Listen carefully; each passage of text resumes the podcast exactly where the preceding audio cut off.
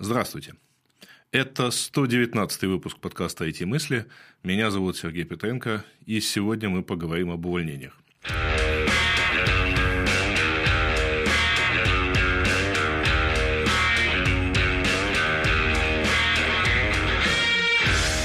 Вообще, я уже рассказывал не в подкасте, а на YouTube, в роликах э, это было несколько лет назад, а, было у меня, по-моему, один или два ролика на тему увольнений и сокращений, как бы это немножко разные вещи, а, и поэтому, в общем, технически я эту тему покрыл, но, естественно, э, и я начиная, так сказать, прогнозы на 2023 год, говорил о том, что мы еще увидим увольнения, и мы их действительно еще видим и видим. Я имею в виду увольнения, в первую очередь, конечно, там, в технологическом секторе, а, то есть э, среди больших, так сказать, публичных компаний, которые э, радикально, ну, на самом деле, не очень, на где-то так на 5, 6, 7, иногда на 13% сокращают свой персонал, и сообщений все больше и больше. Я в своем телеграм-канале уже понял, что много о них писать не надо, потому что ну, я не могу и не ставлю себе задачу все это дело покрыть полностью. Всем понятно, что как бы надо сокращаться. И не останавливаясь на том, как мы, а, как нам не нравится, как там увольняют, что сразу блокируют, например, доступы и так далее. Ну, давайте просто поговорим потом, а зачем вообще увольняют. А, такая цифра дня – 400 тысяч а, человек, по некоторым данным, было уволено в больших технологических компаниях, то есть в основном в США и в Европе за последние полгода. Хорошая такая, внушительная, так сказать, э, внушительная величина. Поэтому давайте посмотрим, сказать, а зачем же это все? Э, из последних сообщений, то, что я помню, вот DigitalOcean, например, э, наш давно любимый спонсор, который сейчас, правда, приостановил свое размещение в подкасте Radio T, у них есть какие-то увольнения, есть увольнения, естественно, в Гугле, в Мете, в бывшем Фейсбуке, в Твиттере, ну, там вообще 80% уволили и по другим, наверное, причинам, в том числе Amazon, Google, то есть Alphabet э, и так далее и тому подобное. То есть картина, в принципе, понятна, что увольняют все, но почему? А, я уже, на самом деле, какое-то количество этих факторов обозначал, и, возможно, буду повторяться, но вот отдельно хочется про это поговорить и рассказать. Самая первая очевидная причина, почему компании увольняют, причем эти увольнения, там речь идет о тысячах, о десятках тысяч людей, э, Amazon 18 тысяч, Google 11 тысяч, Meta э, 11 тысяч, э, Microsoft 10 тысяч человек сразу увольняет. И это, кажется, такие большие, громкие так сказать, числа, как так, столько тысяч человек сразу теряют работу, что уже делать, как же быть. А, ну, первая, самая очевидная причина на самом деле, что это все не такие уж большие числа по сравнению с тем, сколько эти компании наняли.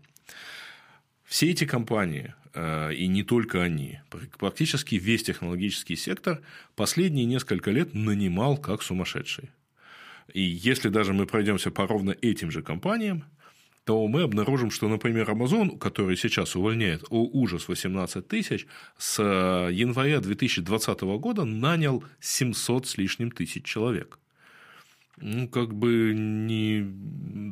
Речь идет не даже о каком-то там количестве процентов а, от свеженанятых. То же самое, например, компания Мета она увольняет 11 тысяч человек, уволила, и вроде бы как собирается это сделать еще раз, ну, может быть, не такое же количество, но а, с января 2020 года, то есть перед началом пандемии, тогда компания Facebook, а сейчас компания Meta, наняла 42 тысячи человек. А Spotify утроилась с 2019 года и сейчас сокращает 7%, то есть порядка 700 или 800 человек из своего штата. Ну, естественно, речь идет там о январе, о декабре месяце, то есть, скорее всего, эти процессы уже произошли.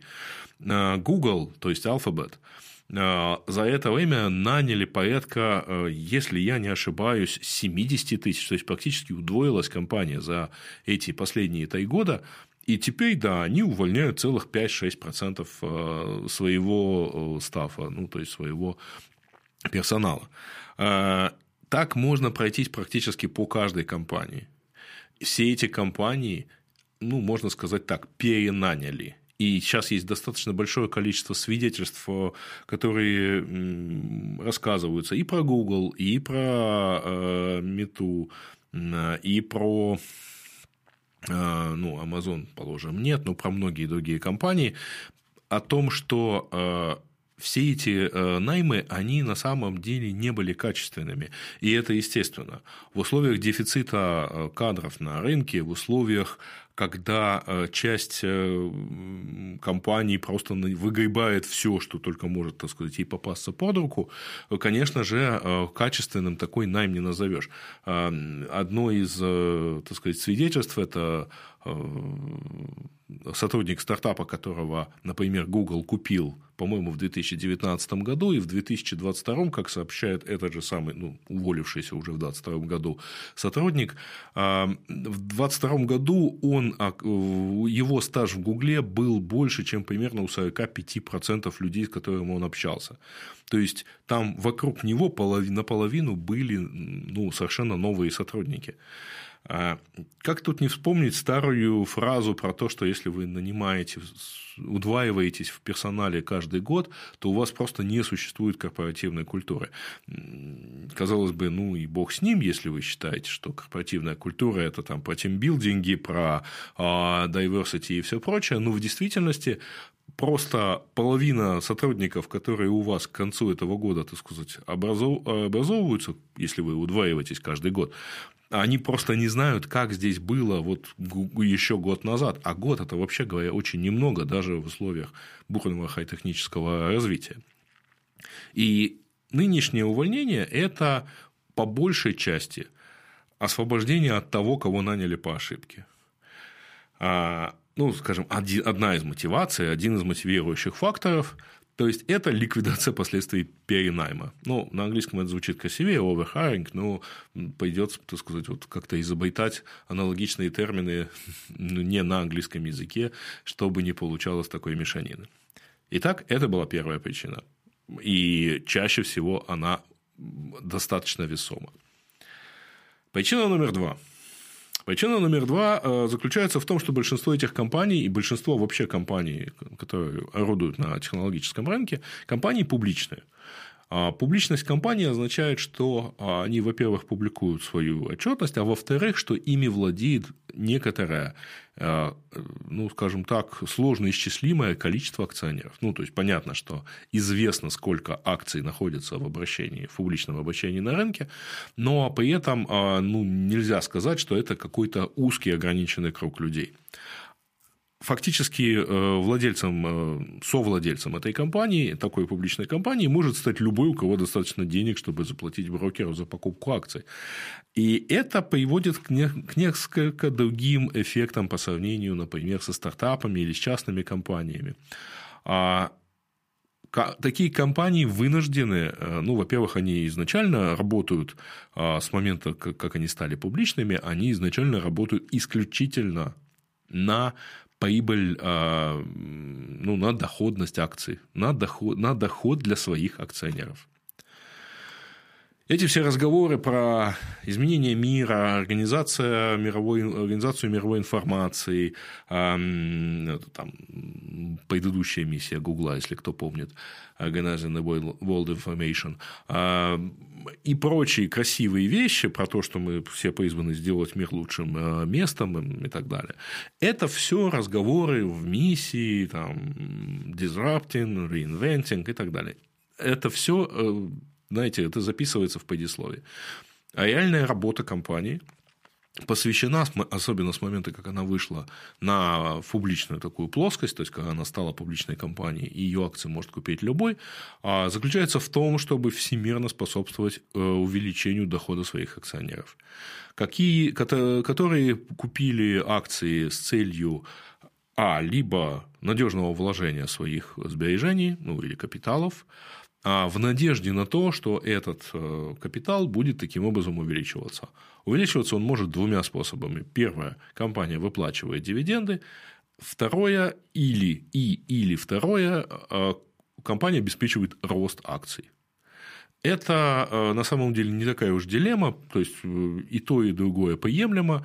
Вы вложили, значит, в акции условного Alphabet или условного Apple, условного Amazon, вложили условную тысячу долларов, и вы желаете получать на нее доход а, либо в виде роста курса акций, либо в виде роста а, ну, дивидендов, а, на эту акцию больше, чем если бы, условно говоря, вы вложились бы в правительственные облигации или в, ну, положили бы деньги на депозит в банке. То есть речь идет о каких-то там процентном, процентах дохода по вложенный капитал. И вот это вас все и интересует. И, соответственно, компания обязана вам это дело, вообще-то говоря, предоставить. И э, стандартного акционера не очень волнует, так сказать, глобальность идей, э, там, необходимость, например, как для э, компании мета, выхода в метавселенные – и так далее. Это все замечательно, но, пожалуйста, обеспечьте а, непрерывно растущий доход на акции, непрерывно, прогнозируемо и так далее. Тем более в условиях, ну, скажем так, э, экономических сложностей, которые сейчас так или иначе наблюдаются. И, соответственно, в общем, компании, э, может быть, и у них все и в порядке. Может быть, у компании все и хорошо с точки зрения финансов, они не убыточны, но они не могут себе позволить сказать, ну, ничего страшного, в этом месяце, в этом квартале мы будем чуть менее прибыльными. Нет, они обязаны оставаться чуть более прибыльными. Они обязаны э, обеспечивать эту прибыль, этот доход своим акционерам. А если для этого надо кого-то уволить, значит, надо кого-то уволить, невзирая на то, что так сказать, э, мы стремимся сохранить команду, а мы с, там, ценим каждого из сотрудников, сотрудников ценим, но если акционеры начнут э, продавать свои акции, недовольные реакцией компании на какие-то кризисные условия, а акции начнут падать, продавать начнут еще больше, а не забудьте, что даже основные акционеры, тот же там, Марк Закерберг или а, владельцы, там, ну, основатели Гугла и все прочие, они, в общем, тоже основную часть своего состояния – это акции этих компаний, которые они основали и которыми они занимаются. И им тоже невыгодно, чтобы э, эти акции падали в цене, потому что у кого-то они заложены, взят кредит, куплен дом и так далее. А, поэтому компании обязаны реагировать, обязаны делать пусть не очень осмысленные с точки зрения стратегических задач, но вполне объяснимые с точки зрения экономических э, факторов, экономического какого-то действия, они обязаны делать такие понятные шаги. Сложности на рынке, значит, мы объявляем год эффективности, как это сказал Марк э, Закерберг, и акции сразу подскочили на 20%. А, или мы э, объявляем о грядущем, так сказать, сокращении, оптимизируем расходы, стремимся сохранить, так сказать, лучший персонал, но тем не менее все равно увольняем. А, и это тоже положительно сказывается. Обратите внимание, каждый раз, когда делается такое объявление, акции соответствующей компании слегка подпрыгивают. Почему? Потому что компания демонстрирует, что она реагирует на внешний рынок, она реагирует на изменения внешних условий, и, соответственно, ну, как бы, значит, какие-то умные люди там сидят. А, на что-то реагируют, что-то делают правильно. Не факт, что совсем правильно, но тем не менее. Не исключено, и более того, я даже уверен в этом, что, э, и это будет третья причина, по которой компании так себя ведут, а компании пользуются выгодным моментом. Я даже уверен, что многие компании, исходя из этого, и планируют подобные сокращения.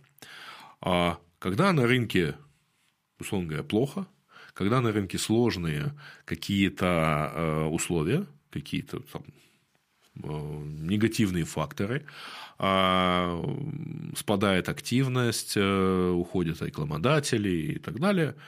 Очень удобно в этот момент принимать непопулярные, жесткие, некрасивые решения, которые принять надо, но вы раньше не знали, как их обосновать.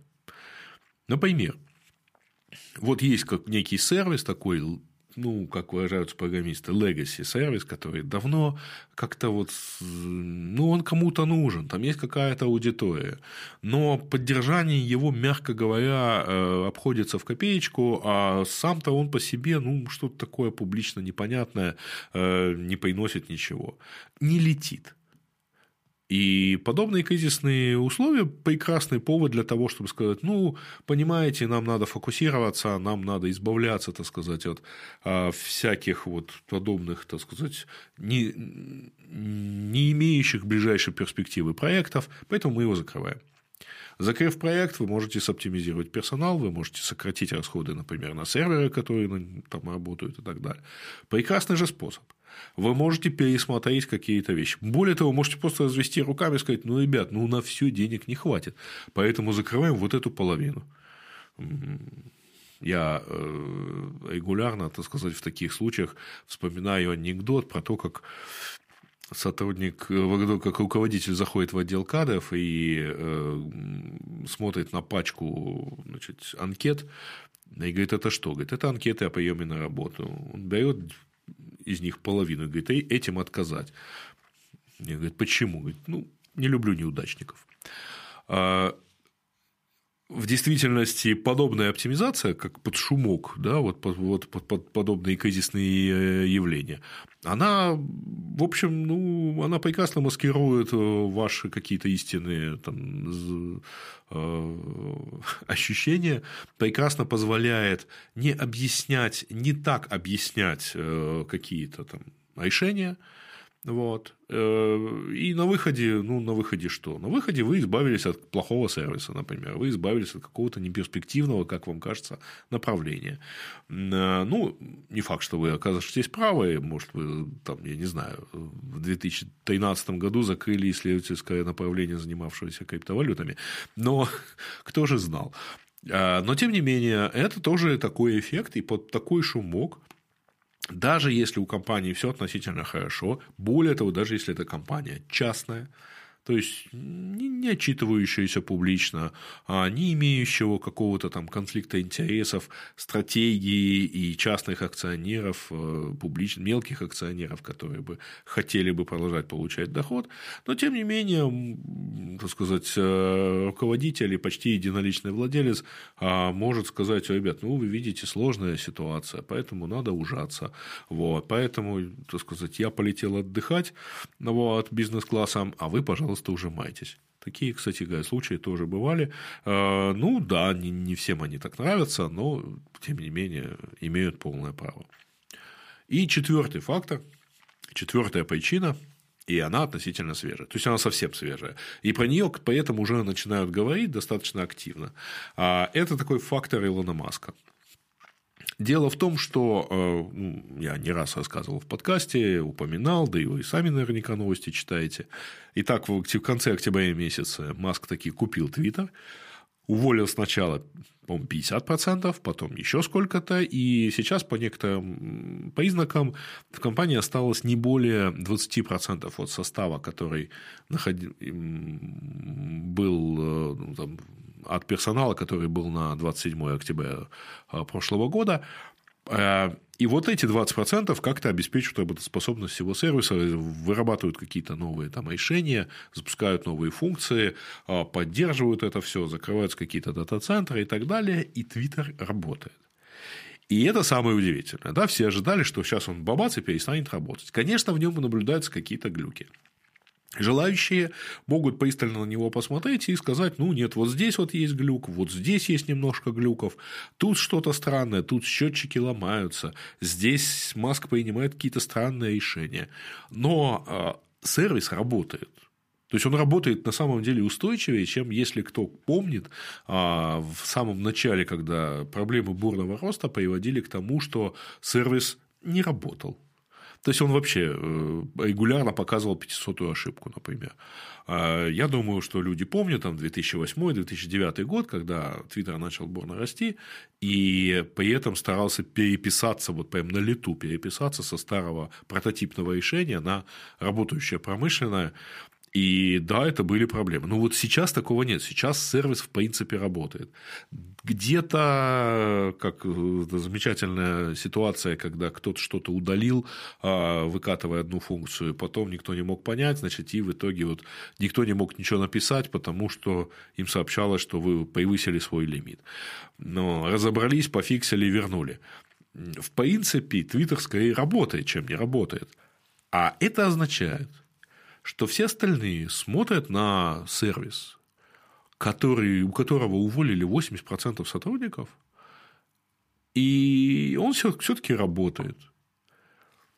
И у всех возникает мысль, у всех, по крайней мере, руководителей компаний, у всех а, руководителей публичных компаний, так типа, подождите, а если мы уволим, ну, не 80, ну, 15, ну, 20% сотрудников? Может, это все как-то, так сказать, э, мы слишком, так сказать, перезаложились. Может, у нас здесь вместо, так сказать, двойного резерва э, четверной резерв какой-то да, по сотрудникам, по мощности. Может, бог с ним, может быть, там 10 минут глюков в месяц а не стоит того, чтобы держать ради этого дополнительные пару дата-центров для наших сервисов. И это э, возможно тоже влияет на подобную, так сказать, э, на подобное решение. То есть, руководствуясь вот этим вот соображением, что ну, давайте попробуем. Зачем нам все эти люди? Бог с ними, пускай ну, ну, упадет, наймем заново, в крайнем случае.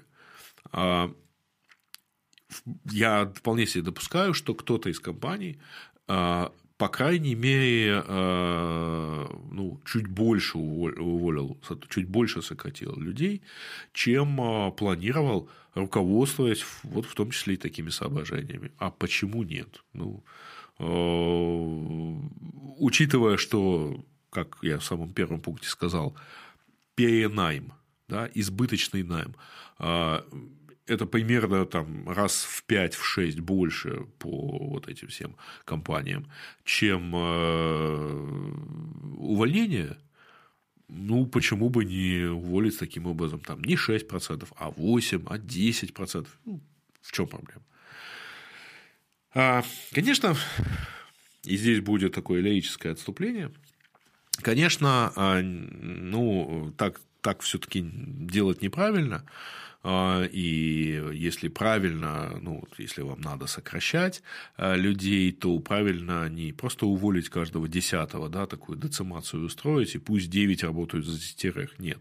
А правильно э, посмотреть внимательно, так сказать, на вот стратегические направления развития компаний, правильно понять, от чего надо отказываться в новых условиях, какие функции надо закрывать, какие направления нужно признать неперспективными или, по крайней мере, так сказать, перевести их на поддержку, какие старые продукты закрыть, какие а, новые продукты притормозить, чтобы они не так бурно развивались. И в результате, переопределив, что надо делать, а, понять, что это все надо делать меньшим количеством людей, и каких людей, и кого из них, кого из э, нынешнего персонала надо, э, так сказать, предупредить о том, что ну, вот, ну, не нужен ты нам в наших новых нынешних условиях. Но большинство все-таки, э, и, видимо, это определяется и тем, что нанимают как бы с запасом, а теперь вот берут и увольняют, а большинство э, все-таки действует немного иначе. И в действительности, а, помимо, вот я когда говорил про оптимизацию под шумок, рискну предположить, что есть еще одна причина. Пятая. А, оптимизируя таким образом под шумок, можно оптимизировать еще и сетку зарплат. Если у вас, э, и, как показывает, например, пример Гугла, э, если у вас довольно много сотрудников, которые проработали больше 10-15 лет, э, у них достаточно внушительные бонусы, у них достаточно высокая зарплата, просто наросла как бы.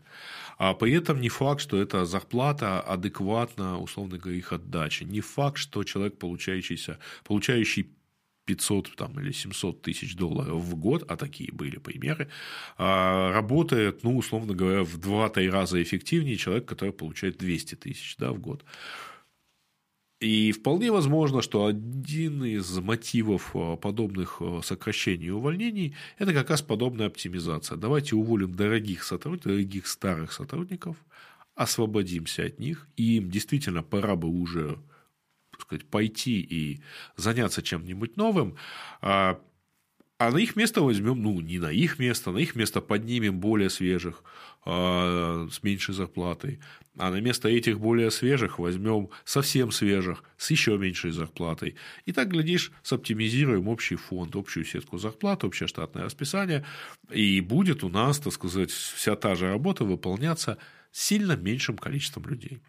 Конечно, в этой ситуации вы теряете некую, так сказать, некий общий опыт компании, но не факт, что вам надо его хранить вечно, потому что э, какую-то часть опыта, ну, здорово, конечно, иметь в компании человека, который э, помнит, как 15 лет назад все писалось на коленке, но в нынешних, так сказать, промышленных условиях этот его ремесленный опыт мало поименим и вообще не нужен, ну, кроме вот совсем, так сказать, ностальгии. А, кроме того, и эта часть, э, я про это, по-моему, рассказываю, рассказывал в свое время на семинарах. А, кроме того, э, старые сотрудники, они, как правило, э, помня вот эти старые условия, вот эти, то, как все здесь раньше было, они так или иначе тоже тормозят, создают, являются источником некого таиния, тормозят э, какую-то часть, так сказать, работы.